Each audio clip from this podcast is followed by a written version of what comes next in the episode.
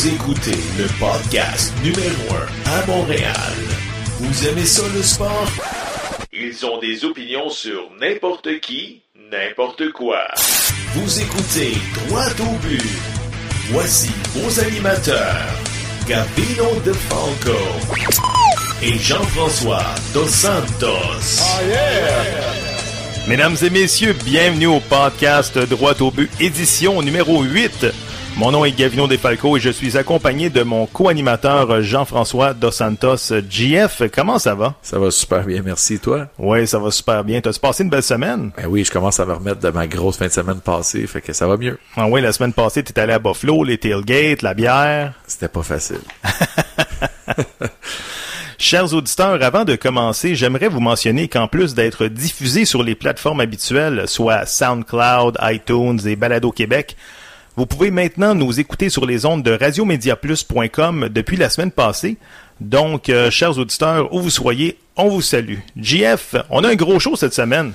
Ben oui, tout à fait, spécial Halloween. Spécial Halloween. T'es-tu un amateur de l'Halloween, toi? Oui, j'adore ça, l'Halloween. Euh, me costumer, euh, les parties, on a tout le temps du fun, c'est le fun. Uh-huh. Ah ouais. Puis euh, dans ton quartier, euh, est-ce que ça participe ou euh? Ouais, dans le quartier, il y a beaucoup, beaucoup d'enfants, fait que c'est sûr que ça participe, mais même des parties entre adultes aussi, on, moi j'aime ça mettre le paquet, fait que c'est le fun. Ah ouais? Avec des des costumes de bon goût, j'espère. Ben pour moi, oui, les dames, des fois, ils ont des beaux costumes sexy aussi, c'est le fun. Absolument. On jase de quoi cette semaine, euh, JF? Écoute, dans le premier bloc, c'est sûr qu'on peut pas passer à côté du Canadien. Ah oui, le Canadien, grosse victoire hier de 5 à 4 euh, au Centre Bell. Euh, Philippe Dano, la première étoile, deux buts, deux passes. Oui, tout à fait. Quand même une belle semaine chez le Canadien, deux victoires, une défaite. C'est la meilleure semaine depuis le début de la saison. Absolument. Ensuite, On va notamment parler à Jonathan Malo de la série mondiale qui se déroule présentement. ah oui, Jonathan Malo, euh, euh, l'ancien joueur des Capitales de Québec.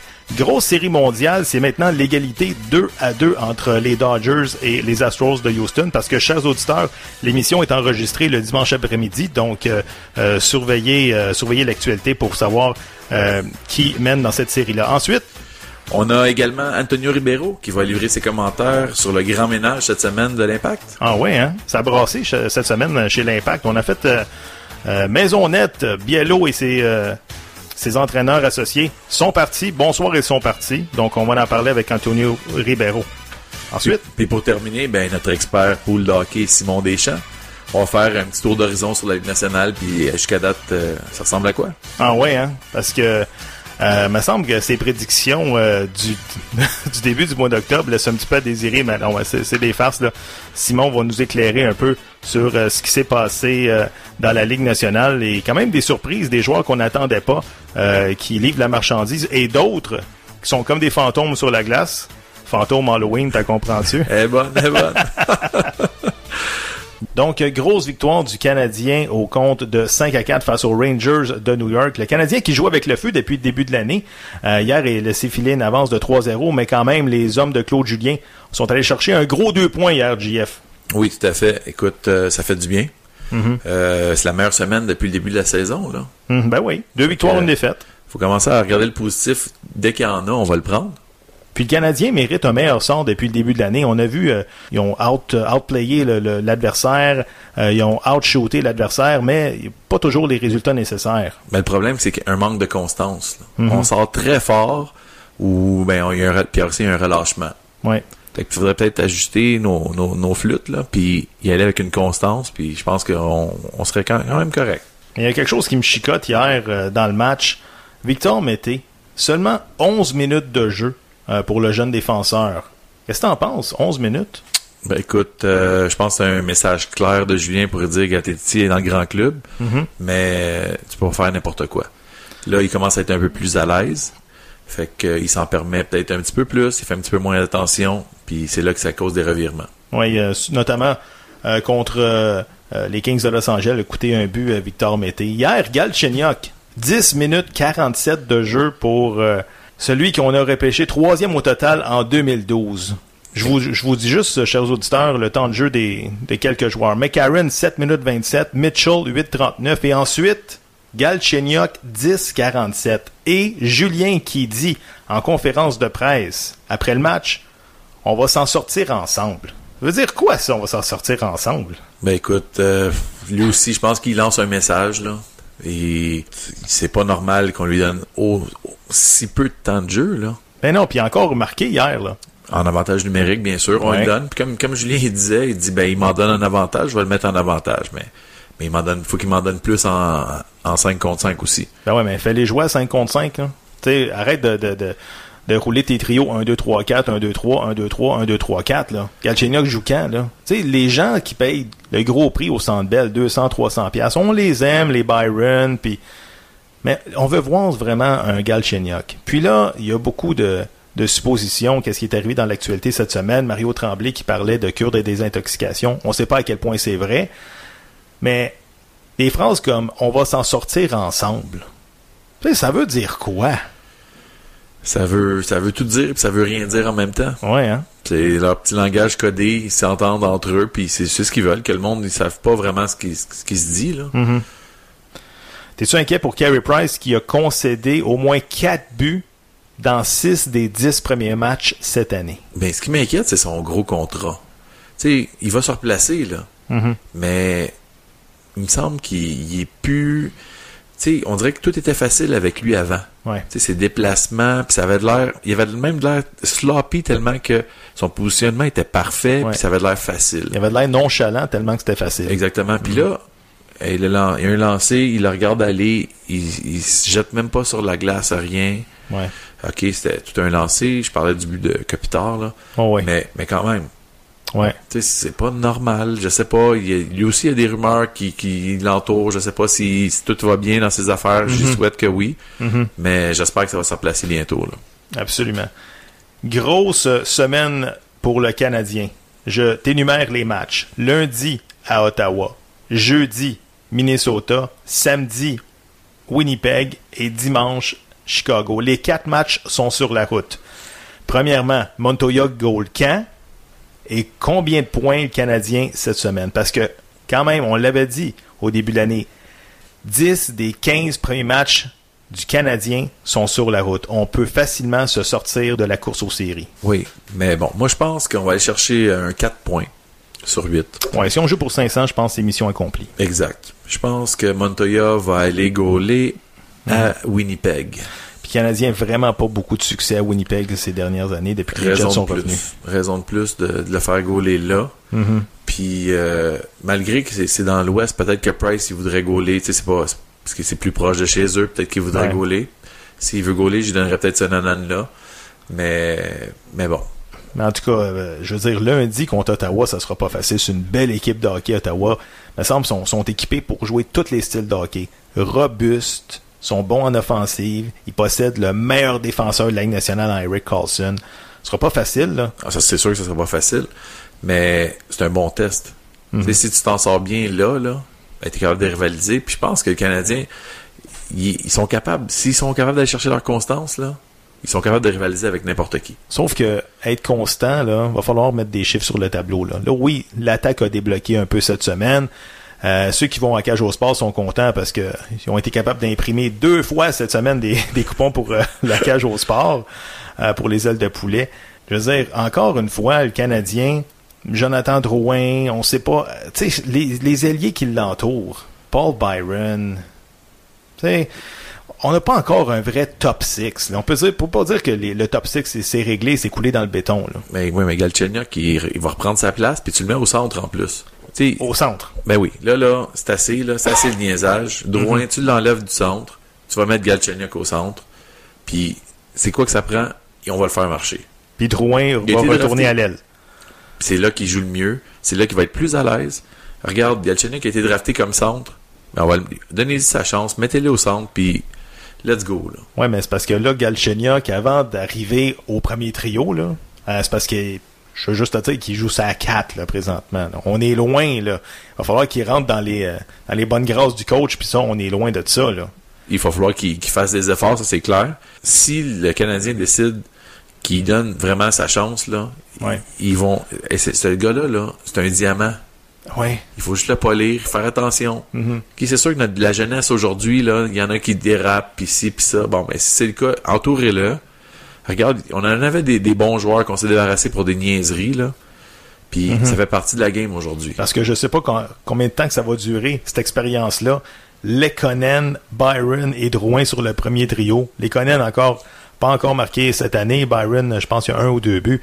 Donc, euh, ouais. Ah ouais, mais encore une fois, on s'acharne toujours sur le même Galchenyuk, Galchenyuk, Galchenyuk. Pourquoi? Pacioretty, es-tu vraiment meilleur que lui? Ben, il a trouvé le fond du filet une couple de fois cette semaine. Ouais, quand on n'en a pas besoin. Mhm. Tu c'est ça Ouais. l'affaire. Mais bon. En tout cas, moi je pense que si tu lui donnes sa chance, là, il est capable. Fait que Puis- Philippe Dano, t'es capable de vivre avec ça, que c'est ton deuxième joueur de centre dans l'équipe. Ben écoute, je suis capable de vivre. C'est sûr que c'est pas c'est pas l'idéal, mais pour l'instant, il fait le travail. Ouais. Hier, une grosse performance, deux buts, deux passes. C'était le premier euh, joueur québécois depuis 2009 à récolter 4 points euh, chez le Canadien. Exactement. Tu vois, j'ai bien plus de misère avec Plekanec qu'on lui donne 17 minutes 28. Là. Ouais, c'est sûr. Sais, on lui donne ce temps-là, il finit à moins 2, puis ben lui, il va pas faire un tour sur le quatrième trio. Pourquoi? Ouais. JF, on va avoir le temps d'en jaser longuement, mais dans quelques instants, restez des nôtres parce qu'on jase Halloween et les chandails les plus affreux de la Ligue nationale de l'histoire.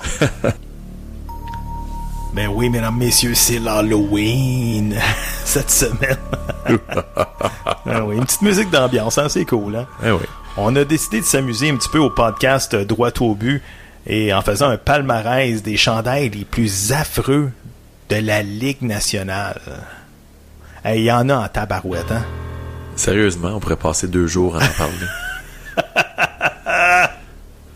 Écoute, c'est sûr qu'on a fait le tour, on a fait nos recherches, il y a tellement de chandails, on s'est concentré juste sur un top 5. Par contre, je vais vous énumérer ceux qui n'ont pas fait la finale, mais ils étaient pas loin.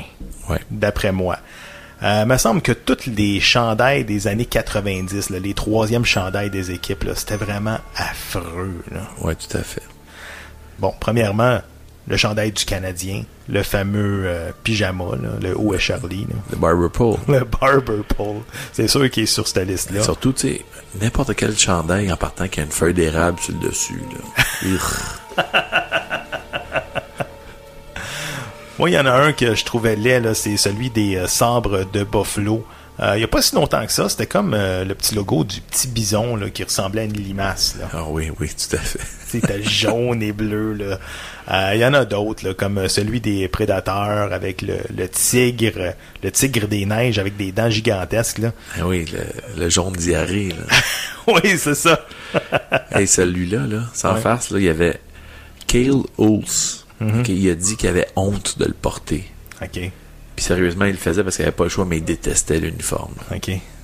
Ah, écoute, il y en a eu des, des, des affreux. Euh, également, bon, je sais pas est- s'il est sur ton top 5, mais celui des Bruins de Boston, le fameux euh, Winnie the Pooh. Le Winnie the Pooh, il est pas sur mon, mon top 5, Ouais. mais tu sais, tu penses au Big Bad Bruins, là, Ouais. puis tu vois un petit ourson tout cute. C'est vrai, hein? Et ça fait dur en tabarouette. Les Big Bad Browns, on va oublier ça. Euh, Il y a également le chandail des Stars de Dallas que tu veux me, que tu veux me parler? Ben oui, Le- celui avec la face de taureau qui représente le Texas, mais c'est comme une utérus. Ouais, on, on y avait appelé ça le Mooterus parce que c'était le visage d'un taureau en forme d'utérus. Ben oui, mais c'est c'est ça que tu portes ça quand t'es facile à pénétrer, là, tu sais. Oui, une défensive qui est défensive qui a des trous, bien Ah sûr. oui, il y a quelques trous dans la Oh, défensive. C'était la mauvaise blague du show en passant. non, sérieusement, il y en avait eu des laits. Euh, mon top 5. Attends, un petit peu avant d'arriver Ah, au top 5, ok. là, il y, en a quel- il y en a deux autres qui Ok, retiennent mon Mhm. attention. Là. Hey, les Mighty Ducks d'Anaheim, le bonhomme Michelin déguisé en canard. Là. Ah oui. Oui, c'est vrai. Ah, c'était laid, puis il sortait genre de la glace, là. Ben oui, tout à fait. Ça, ça a été porté, je pense, dans les années 90 avec Timo Silané, gardien Guy Hébert. En Ça- 95-96, l'année où il y a eu quelques chandails. Là, Ah oui, vraiment euh. Puis il y a eu celui aussi du Captain Airliner. Oui, l'Islanders de New York, le capitaine Airliner, oui. Sérieusement, tu regardes ça, là. Tu regardes le numéro, le nom du joueur, ça fait comme une vague. Ouais. Le logo, les couleurs, c'est vraiment horrible. Absolument. Ah, il y en a des laits. Euh, T'es-tu prêt pour le top 5, Là, JF? je suis prête. Alright. Mon top 5, en cinquième position, le chandail bleu poudre des Seals de la Californie. Il a été surnommé le Football Jersey. Oui. C'est le premier chandail qui avait des lignes verticales. Mhm. Comme les chandails de football. Ah, C'était vraiment affreux. Pas de budget, pas de club, pas de logo. Toi, c'est qui que t'as en cinquième position? La même chose. Ouais. Ouais, effectivement. Puis en quatrième position, c'est qui que t'as? Le Lightning de Tampa Bay, leur chandail, sérieusement, là, il y avait le logo, il y avait des, de la pluie, il y avait des éclairs, il y avait des Ah vagues. oui, ah oui, c'était laid. Attends une seconde, je vais regarder un peu sur Google. Ah, ouais, c'est ça, excuse. fallait, fallait que je le mette. Non, c'est vrai que c'était affreux. Sérieusement, là, on dirait, tu sais, les livres pour enfants, cherche et trouve, là. Il y a tellement de stock sur ce chandail-là, là, Ah ouais, comme, hein? aïe, aïe, Ils ont aïe. pas lésiné sur le stock. Ah, il y a trop de choses. Beaucoup trop. Je pense, j'ai vu une photo de Dino Ciccarelli avec ce chandail-là. Oh, C'est vraiment un ramassis de n'importe quoi. n'importe quoi. En troisième position, c'est qui que t'as? Vancouver. Le Vancouver. Flying V. Ben moi, moi, je mettrais dans la catégorie là, toutes les chandails des Canucks de Vancouver de leur histoire. C'est vraiment affreux. Le premier qui est revenu, là, Ouais. récemment, Avec le petit bâton de hockey, là. ça a de l'allure. OK. C'est ordinaire, mais ça a de l'allure. OK. Mais là, là, tu regardes le Flying V, exemple, là, un gros V, puis le monde dit, ah, ça veut dire Vancouver? Non. Ah, c'était laid. Ça voulait dire vic- victorious pour victoire. OK. Il y a beaucoup de monde qui pensait que justement c'était le V pour Vancouver. Non, pas du tout. Il n'y a aucun logo sur ce chandail-là, à part sur les manches. C'est horrible. Ah oui. Puis même les couleurs, là. oh.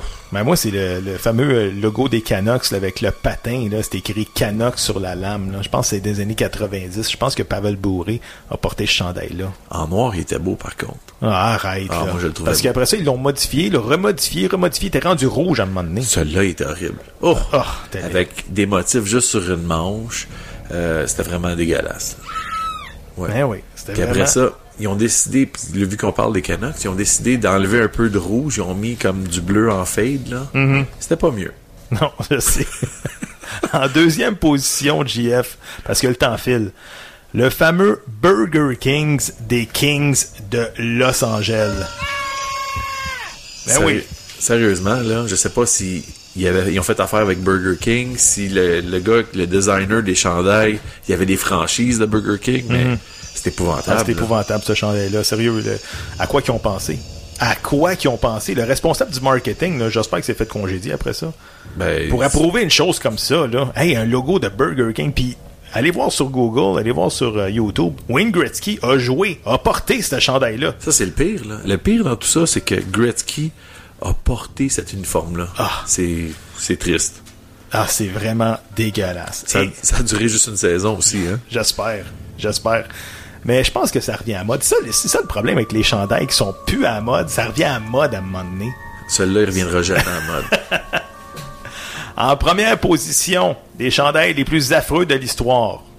Le podcast Droit au but a décrété que ça serait le troisième chandail des Blues de Saint-Louis.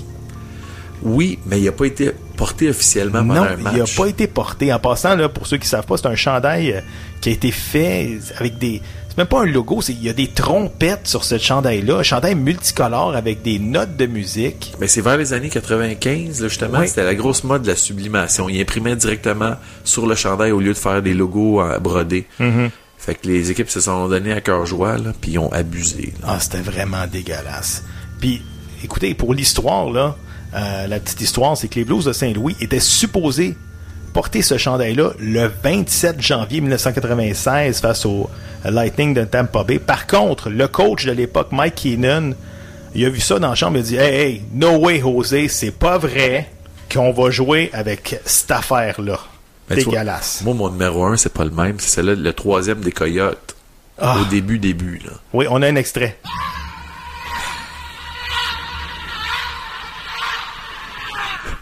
On l'a surnommé le Coyote Picasso. Ah, c'était laid. Ah, c'était laid. Sérieusement, là, premièrement, ça n'a même pas de l'air d'un coyote. Ah non. Ça ressemble à un renard. Mm-hmm. Tu prends le bulldozer, tu passes dessus, puis ça donne ça. Ah, c'est vrai que c'était. laid. Allez voir ça euh, sur euh, sur YouTube. Vous allez trouver ça, le NHL Jersey, euh, worst NHL jerseys. En tout cas, on s'est amusé avec cette chronique-là. GF, après la pause, on parle à Jonathan Malo. Tout à fait, ça va être le fun. Puis on va y jaser de d'Halloween. Ah ouais, pourquoi pas. All right. OK. Au retour, Jonathan Malo. Pour nous joindre, visitez la page Facebook, Droite au but, ou bien sur Twitter, podcast Droite au but. Nous attendons vos suggestions et commentaires. Et comme dirait la mascotte des Canadiens, youpi, j'ai hâte que le baseball revienne?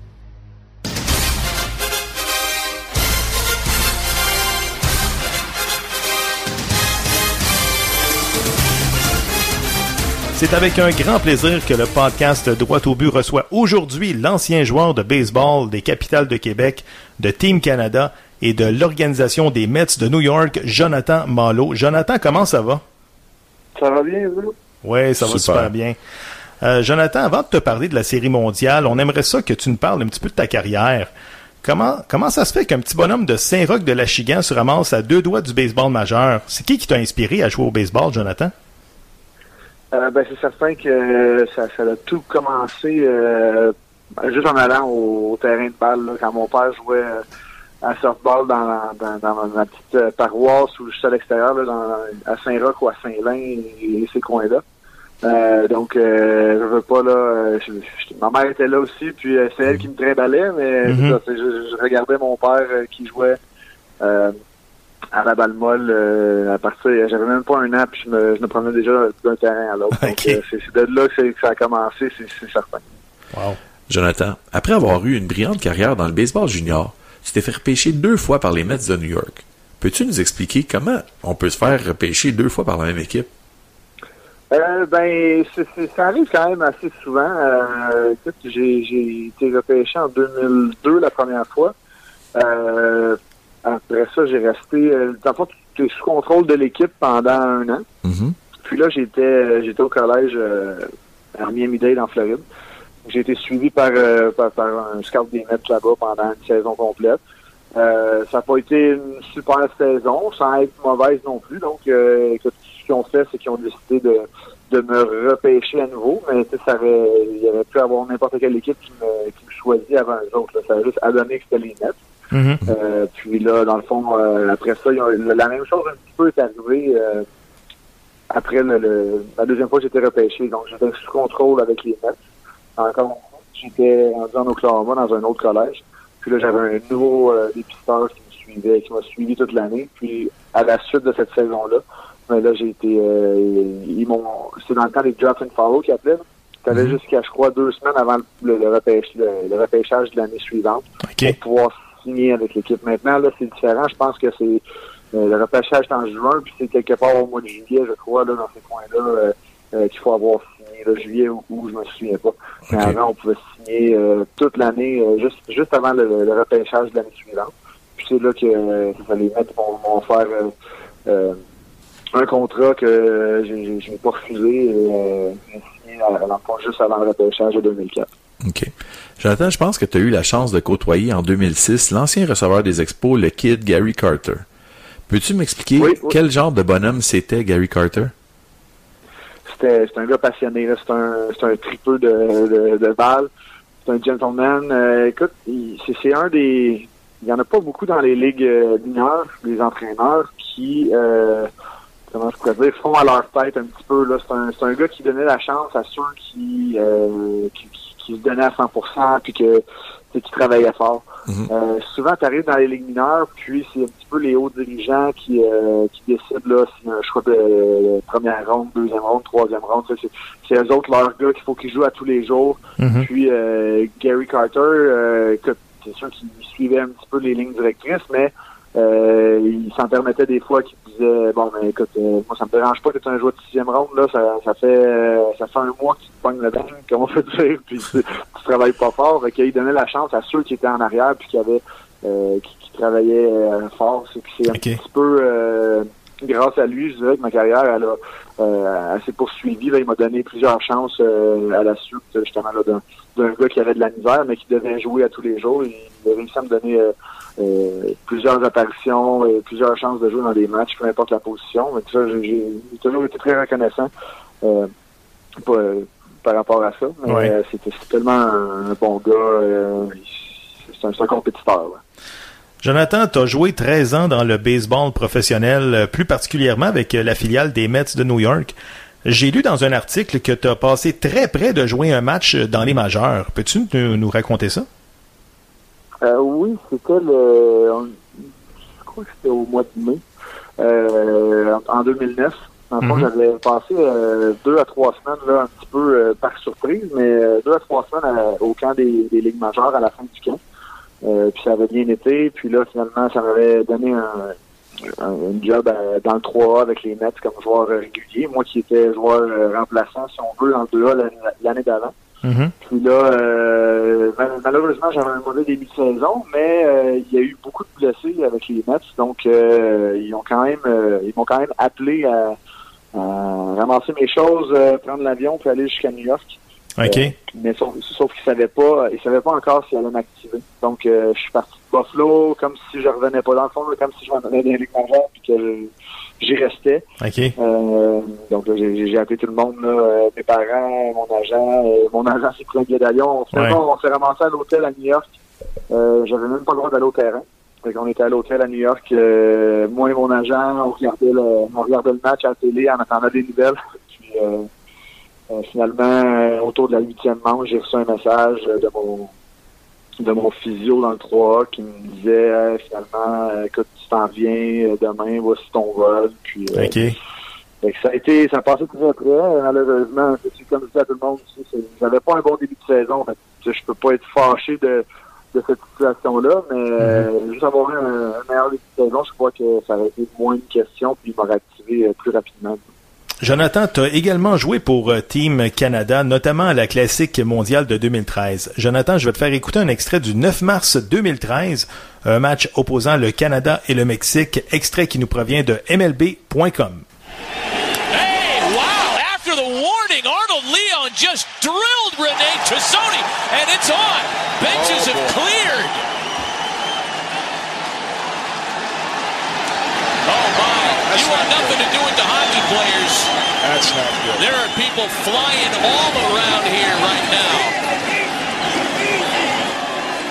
Coaches are trying to restore some order. Oh, I saw Alfredo Aceves go down. Oh, this is ugly. This is ugly. Oh, my goodness.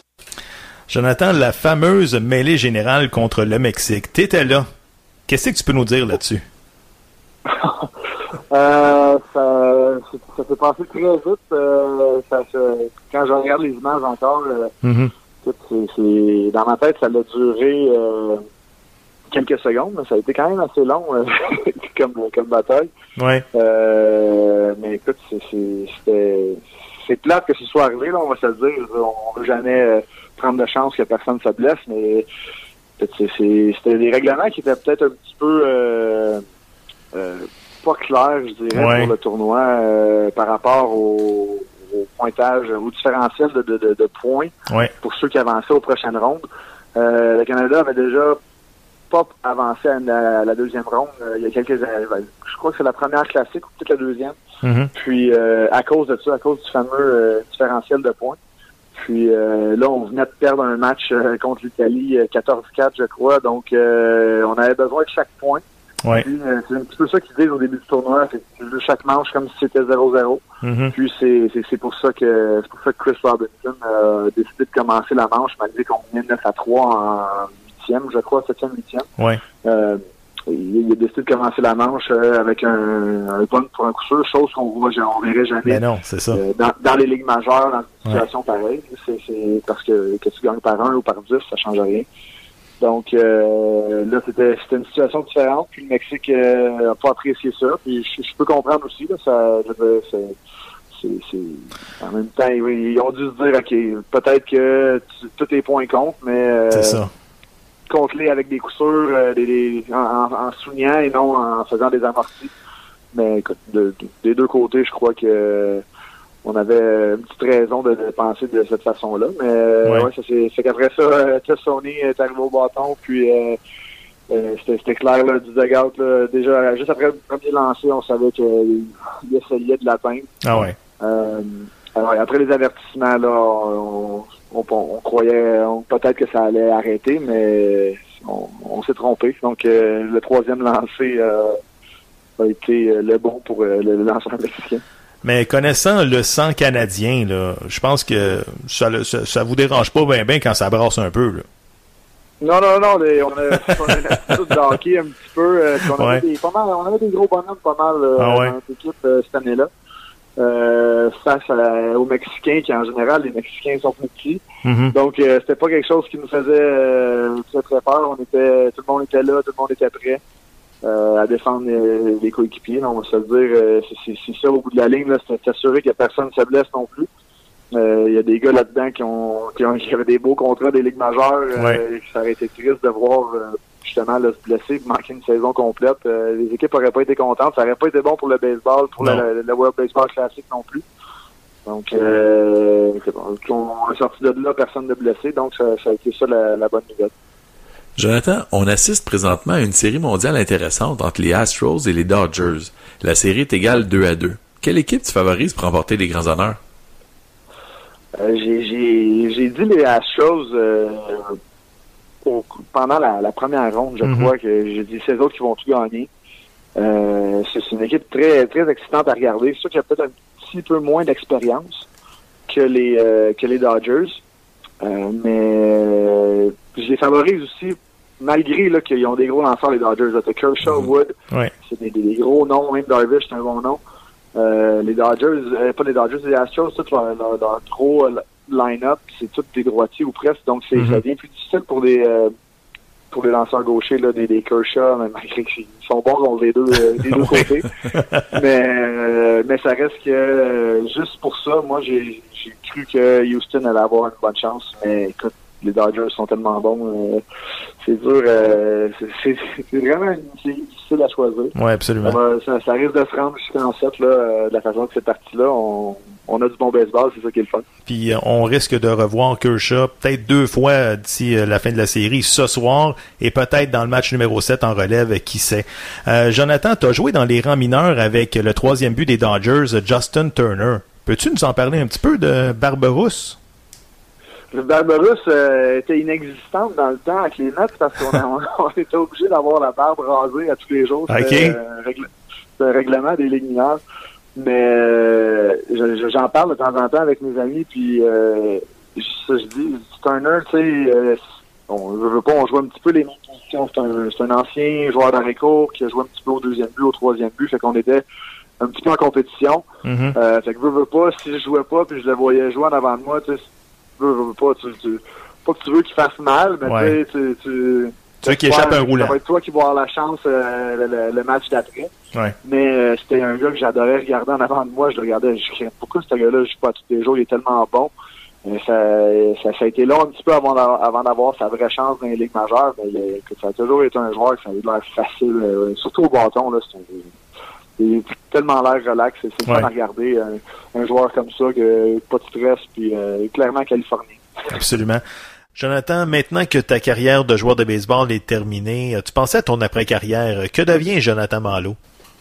Euh, je suis redevenu ben, je suis une, vraie personne euh, qui travaille et qui, euh, qui, qui, qui, s'amuse un petit peu plus les soirs et euh, je profite de la vie. J'essaie de pas que j'en mhm. profitais pas au baseball, mais c'est je veux, veux pas une saison de balle, c'est très demandant. Euh, t'as jamais de break, t'as jamais de fin de semaine si on veut c'est des, comme je disais un petit peu là, euh, des fins de semaine en famille ou un mariage d'un de tes chums. Euh, j'ai pas connu ça depuis euh, pratiquement jamais parce que mm-hmm. j'étais tout le temps en train de jouer au, baseball. Mais euh, c'est sûr je m'en ennuie, mais il y a des soirs que je m'en ennuie pas. Ça, fait il y a les deux côtés de la médaille là.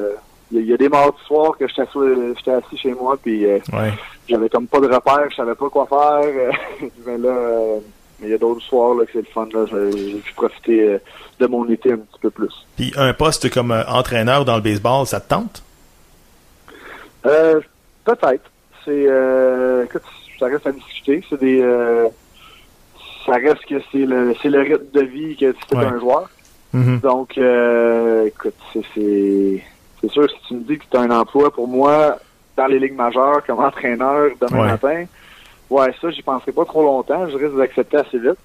Mais euh, non, c'est ça. les ligues mineures euh, et, même la Canam, euh, c'est pas toujours facile là, de, de, partir puis d'être parti un, 6 à 8 mois par année. Donc, euh, c'est des décisions qui seraient à prendre. Faudrait que je vois, faudrait que j'aille l'option sur la table pour pouvoir y penser un petit peu plus. Bon. Mais euh, non, je sais, pour l'instant, là, je continue mon, mon petit train-train quotidien. Bon, ben, Jonathan, ça a été un plaisir de te recevoir au podcast Droit au but. Un gros merci. Ben, merci à vous. Merci beaucoup. You're listening to the best podcast in Montreal. Droato Bill. With your host Covino DeFalco and J.F. Dos Santos.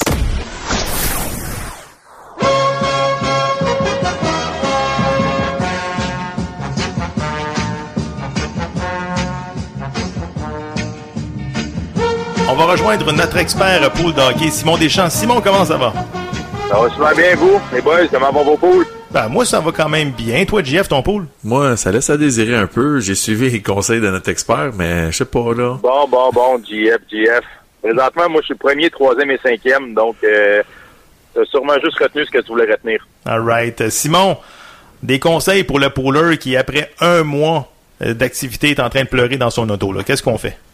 Mais si on peut commencer, on va commencer par les recrues. Il y a des surprises incroyables, comme Michael Sergachev à Tampa Bay, qu'on dirait qu'il a remplacé Victor Edmond euh, sur le Power Play. Il y a déjà 10 points. On a dans les déceptions, on a Brent Burns, toujours aucun filet cette année, lui qui, qui, qui pourrait quasiment nous habituer à des saisons de 30 buts. euh, Mhm. Incroyable.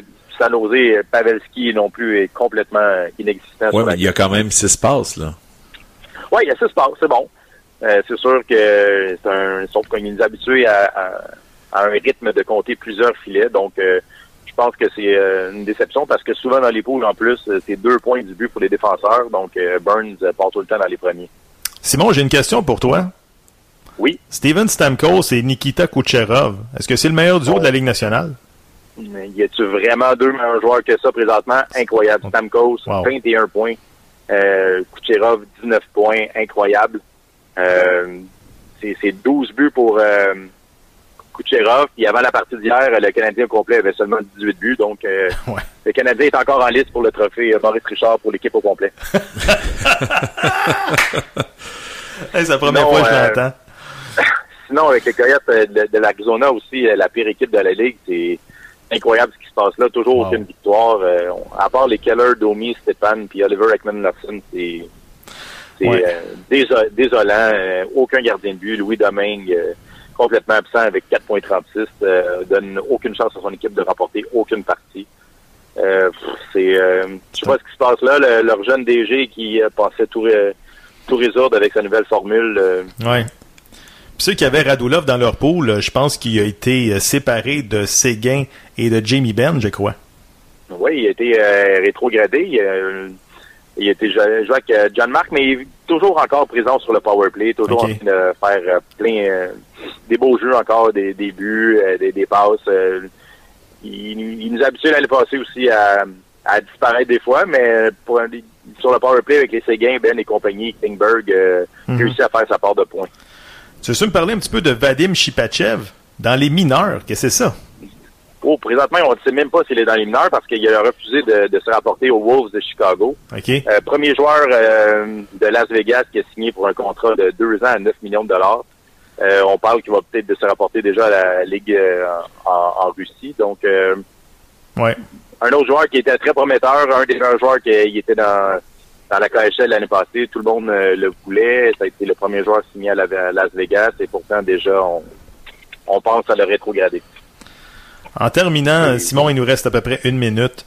Les partisans du Canadien, Max Pacioretty, est-ce que il est sur un pace de 30 buts ou... Ben, c'est sûr que Pacioretty, présentement, euh, c'est un, un des joueurs qui marche par séquence. euh, seulement trois buts présentement, sauf que on, il peut exploser pour en faire 10 dans les trois quatre prochaines parties.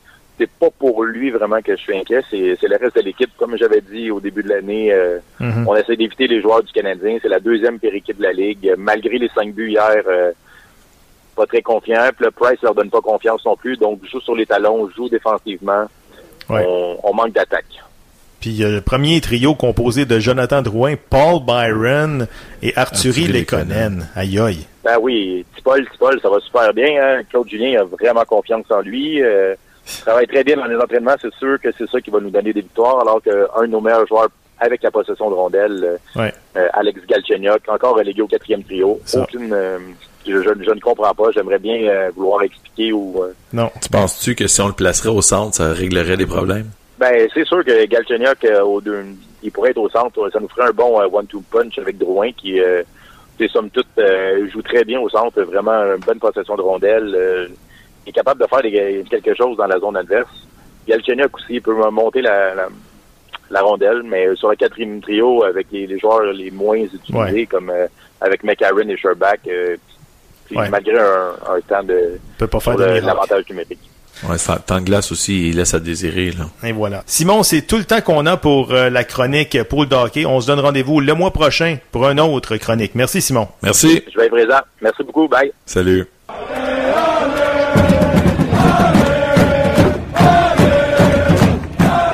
Maintenant le temps de parler soccer avec euh, notre chroniqueur Antonio Ribeiro. Antonio, comment ça va? Ça va très bien, et toi? Ouais, ça va super bien.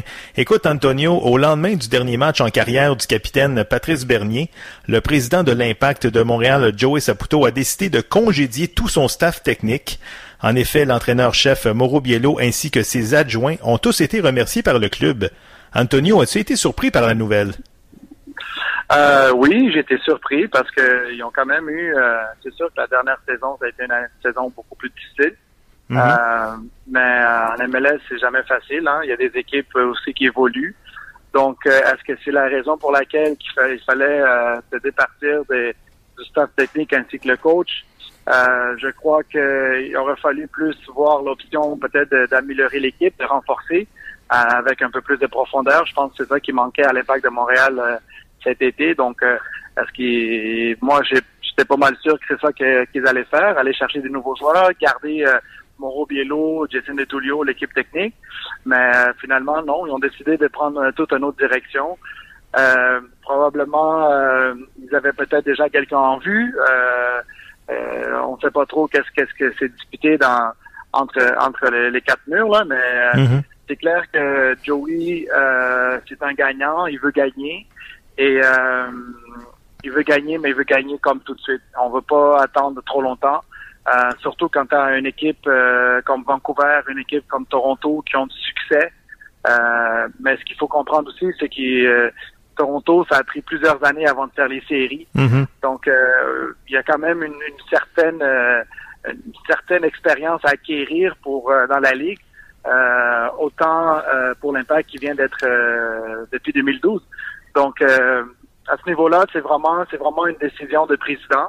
Euh, c'est lui qui, qui conduit le bateau, donc euh, c'est sa décision, puis euh, c'est dans, dans son droit de faire ça. Mais oui, j'étais très surpris. Mhm. Antonio, euh, je sais que tantôt tu m'en as parlé en dehors des ondes et j'aimerais qu'on le partage avec les auditeurs, à savoir les joueurs étrangers qui viennent en Amérique du Nord et leurs attentes envers le staff technique. Ben, c'est sûr que euh, un joueur qui est euh, nord-américain, ben c'est sûr qu'il s'attend à lui, il suit ce qui se passe. Euh, c'est sûr quand tu as des joueurs qui ont joué à un très haut niveau, puis que euh, ils arrivent dans une équipe parce que le coach qui est là en ce moment euh, a joué à un niveau euh, niveau quand même beaucoup plus faible. C'est sûr que ça peut créer des fois une, une petite tension en quelque part. Mhm. Euh, mais moi, je crois que euh, peu importe le coach, que ça soit Zidane, que ça soit un Mauro Biello, euh, je crois que le coach euh, se doit euh, fidé- on, on lui doit fidélité et respect et on doit jouer pour lui. Euh, je crois aussi que dans le temps où est-ce que Drogba était présent à Montréal, je crois pas que ça a été un problème. Euh, Drogba, en fait, il s'est mis en équipe pour euh, donner son expérience pour améliorer justement l'impact de Montréal. Ont eu Mhm. beaucoup de succès avec euh, avec lui, autant sur le terrain que même à l'extérieur du terrain. Je pense que c'est un gars qui organisait bien l'équipe, qui complémentait euh, Biello. Et euh, c'est un gars qui apportait beaucoup de confiance. Donc, faire attention, c'est c'est c'est euh, euh, c'est un peu c'est un peu dangereux quand quand on parle de ça parce qu'il y a beaucoup de joueurs qui ne le voient pas comme ça. Par contre, c'est c'est une philosophie qui devrait, d'après moi, être respectée au sein d'un club. Peu importe qui est le coach, peu importe qui est le joueur, le joueur lui doit respect et fidélité et il doit faire en sorte que sa façon de jouer, comment que le coach voit les choses, ça doit être exécu- exécuté à, à cette façon-là parce qu'à la, à la toute fin, souvent, la plupart du temps, c'est pas les joueurs qui quittent, c'est souvent l'entraîneur qui quitte Ouais. quand ça marche pas. Absolument. Donc, euh, donc il faut supporter ça. ouais. Antonio, l'impact est rendu à cinq entraîneurs en six ans. Monsieur Saputo a dit que le prochain entraîneur permettra à l'équipe de passer à un autre niveau. Qu'est-ce qu'il veut dire par là? Euh, un autre niveau, ben, j'imagine que c'est sûrement euh, parce que il veut aller euh, avoir une équipe euh, dominante dans la dans la MLS. Mhm. Un coach qui euh, qui a peut-être beaucoup plus d'expérience, un coach qui euh, qui est capable de peut-être de, de, de, mettre des choses en place euh, plus rapidement avec des résultats. Euh, c'est ce que je peux comprendre. Euh, mais on est quand même en MLS. Je sais qu'Atlanta, exemple, ils ont mis beaucoup, beaucoup d'argent Oui. Pour avoir des résultats. Et pourtant, euh, oui, ils en ont eu, mais c'est pas la, la, la meilleure équipe de la ligue quand même. Ouais, Donc, euh, ça prend une adaptation. Et puis, euh, autant comme euh, nouveau coach, autant comme nouveau joueur. Euh, donc, euh, c'est sûr que pour la première année, que peu importe le coach qui va être là, je crois pas qu'ils vont gagner le, le MLS. Mais c'est un début, d'après moi, un début premier pour euh, euh, Joey Saputo, c'est d'aller chercher la Coupe MLS. Puis, nous, on est dans une ville qu'on aime gagner. Autant on, parle soccer, autant on parle hockey, autant on parle football. On Ouais. est ville gagnante. Fait que euh, c'est sûr que le président, ben, il veut ça aussi, c'est un gagnant. Donc, euh, euh, lui, il va mettre le paquet, j'imagine, pour aller chercher un top coach. J'imagine qu'il va changer aussi certains joueurs pour pouvoir se permettre de se rendre, euh, peut-être en finale de, de Coupe MLS et peut-être Ouais. la gagner. Antonio, trop souvent, l'impact a laissé filer des points dans les dernières minutes du match. De plus, on a souvent critiqué Biello pour ses choix tactiques. D'après toi, penses-tu qu'avec une équipe de soccer moyenne, mais avec un génie comme entraîneur, on peut aspirer aux grands honneurs dans cette ligue-là? Ben, euh, moi, je crois que c'est probable. Quand, on parle de, ce que tu viens de me dire là, je pense souvent à Mourinho dans ses débuts. Euh, c'est sûr qu'il y avait comme une des top équipes au Portugal, euh, FC Porto, mais il a quand même gagné le Champions League. Puis lui a joué contre des équipes qui étaient cinq fois plus riches que le, le FC Porto. Donc oui, c'est possible, mais euh, c'est plutôt rare que ça arrive. Euh, ça prend quand même des éléments clés. Euh, le coach, il peut pas tout faire non plus. Euh, donc ça prend aussi une chimie entre les joueurs. euh, ça prend un bon système. euh, ça prend une bonne profondeur. Donc ça prend plusieurs éléments pour faire en sorte que le génie de ce coach-là soit mis en place et qu'il y a une réussite qui est attribuée par rapport à son génie. Antonio, on a vu cette semaine que le défenseur latéral Ambroise Oyongo ne sera pas de retour avec l'équipe. Euh, ça va laisser un gros trou, ça, chez l'Impact? Oui, mais en même temps, est-ce qu'ils vont remplacer ce joueur-là par un autre joueur euh, du même calibre ou peut-être meilleur? Euh, moi, c'est sûr que de, ce que je peux ana- analyser de, Joey Saputo, lui veut vraiment changer ça. Et je pense qu'il veut faire un virage là, vraiment là, 180. Euh, donc, je crois qu'il va falloir aller chercher des joueurs qui sont coûteux, des joueurs de qualité. Euh, donc, euh, oui, c'est sûr que ça va créer c'est une perte quand on perd des bons joueurs. Ben, s'il est remplacé par un autre bon joueur, je veux dire, ça, ça, ça peut être équilibré puis balancé. Du côté de Balou, est-ce que tu le vois à temps plein comme ailier droit l'année prochaine? En attaque? Est-ce que tu le vois titulaire, étant donné que c'est un joueur qui aime ça garder le ballon, qui aime dribbler le ballon? De l'autre côté, Piatti, c'est un petit peu le même profil. Euh, Penses-tu que Balou, euh, c'est son poste l'année prochaine, ailier droit? Tout dépendamment du coach, Mhm. euh, de ce qu'il veut. Euh, c'est sûr que normalement, les dribbleurs, euh, quand ils partent de la ligne de droite ou de la ligne de gauche, puis qu'ils couvrent vers le centre, c'est des joueurs qui sont dangereux, c'est difficile à, à marquer. Euh, surtout aussi s'il y a des courses qui sont faites et des ballons qui sont euh, joués entre les lignes des défenseurs, derrière les défenseurs pour les attaquants qui font ces courses-là. Donc, ça peut être très, très dangereux. Je crois pour euh, les matchs que Balou a fait, il a très bien fait. Je, je pense qu'il est dans une, bonne voie. Si l'Impact veut continuer à, à, à croire et à, à pousser Balou à ce qu'il s'améliore, ben Balou, il faut qu'il soit sur le terrain. C'est en faisant des erreurs qu'on apprend à être meilleur. Mhm. Et puis, euh, c'est clair que s'il y a un meilleur coach dans le sens où est-ce que c'est un coach où est-ce qu'il y a beaucoup plus d'expérience, coach qui euh, a coaché des gros clubs, je sais pas qui, qui vont amener, mais si c'est quelqu'un comme ça, ben, c'est sûr que Balou va apprendre beaucoup aussi de cette personne-là et euh, il va peut-être améliorer son jeu. Donc, euh, normalement, les, les, les dribbleurs sont dans les ailes et c'est eux qui créent souvent un déséquilibre. Donc, c'est un- c'est- ils ont besoin de ça. Par contre, il faut savoir combiner. Et euh, en même temps, il faut pas demander à un dribbleur de faire des passes parce que c'est sa créativité. C'est, tu veux un dribbleur dans l'équipe. Ça en prend un, ça en prend deux. C'est sûr qu'il faut savoir euh, des fois prendre des décisions quand dribbler et quand faire des passes. Donc, euh, mais c'est un peu normal parce qu'à son âge, euh, je crois qu'il il va acquérir de l'expérience puis ça va être mieux pour lui dans le futur. Antonio, au hockey, la ligne du centre est tellement importante. Est-ce que c'est un petit peu la même chose au soccer d'avoir des joueurs clés au centre? Oui, parce que c'est en fait souvent on, on dit ça comme ça, c'est le moteur de l'équipe. Mhm. Euh, D'ailleurs, je me rappelle quand Nick Desantis c'était notre coach, mais il nous le disait souvent, le moteur c'est euh, euh, le milieu.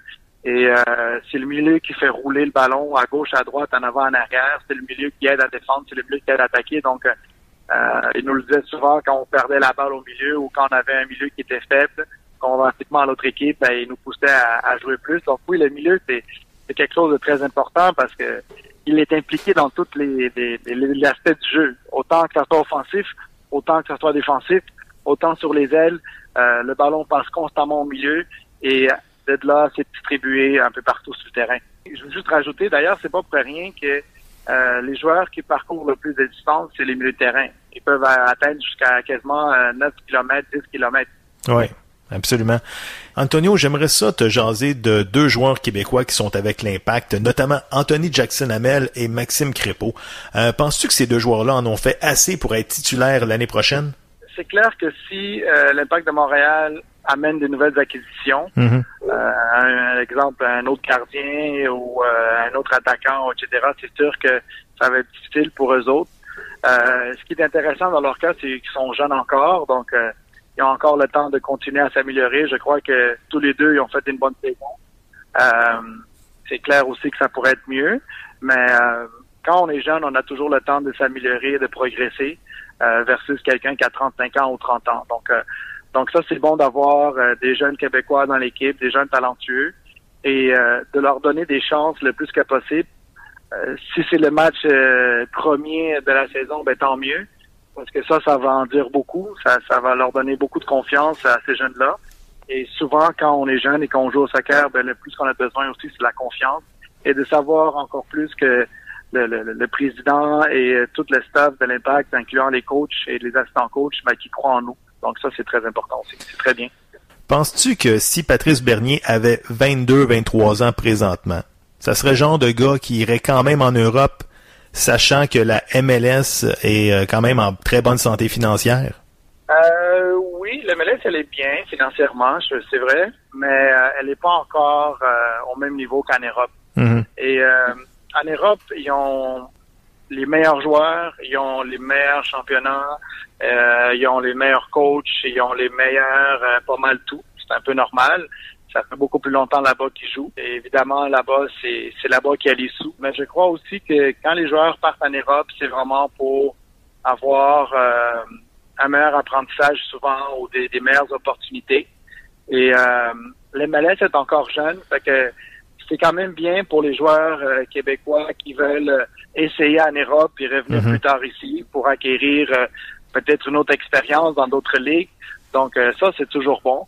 Et euh, mais je crois qu'éventuellement le MLS sera une ligue euh, comparable à des premières divisions un peu partout dans le monde.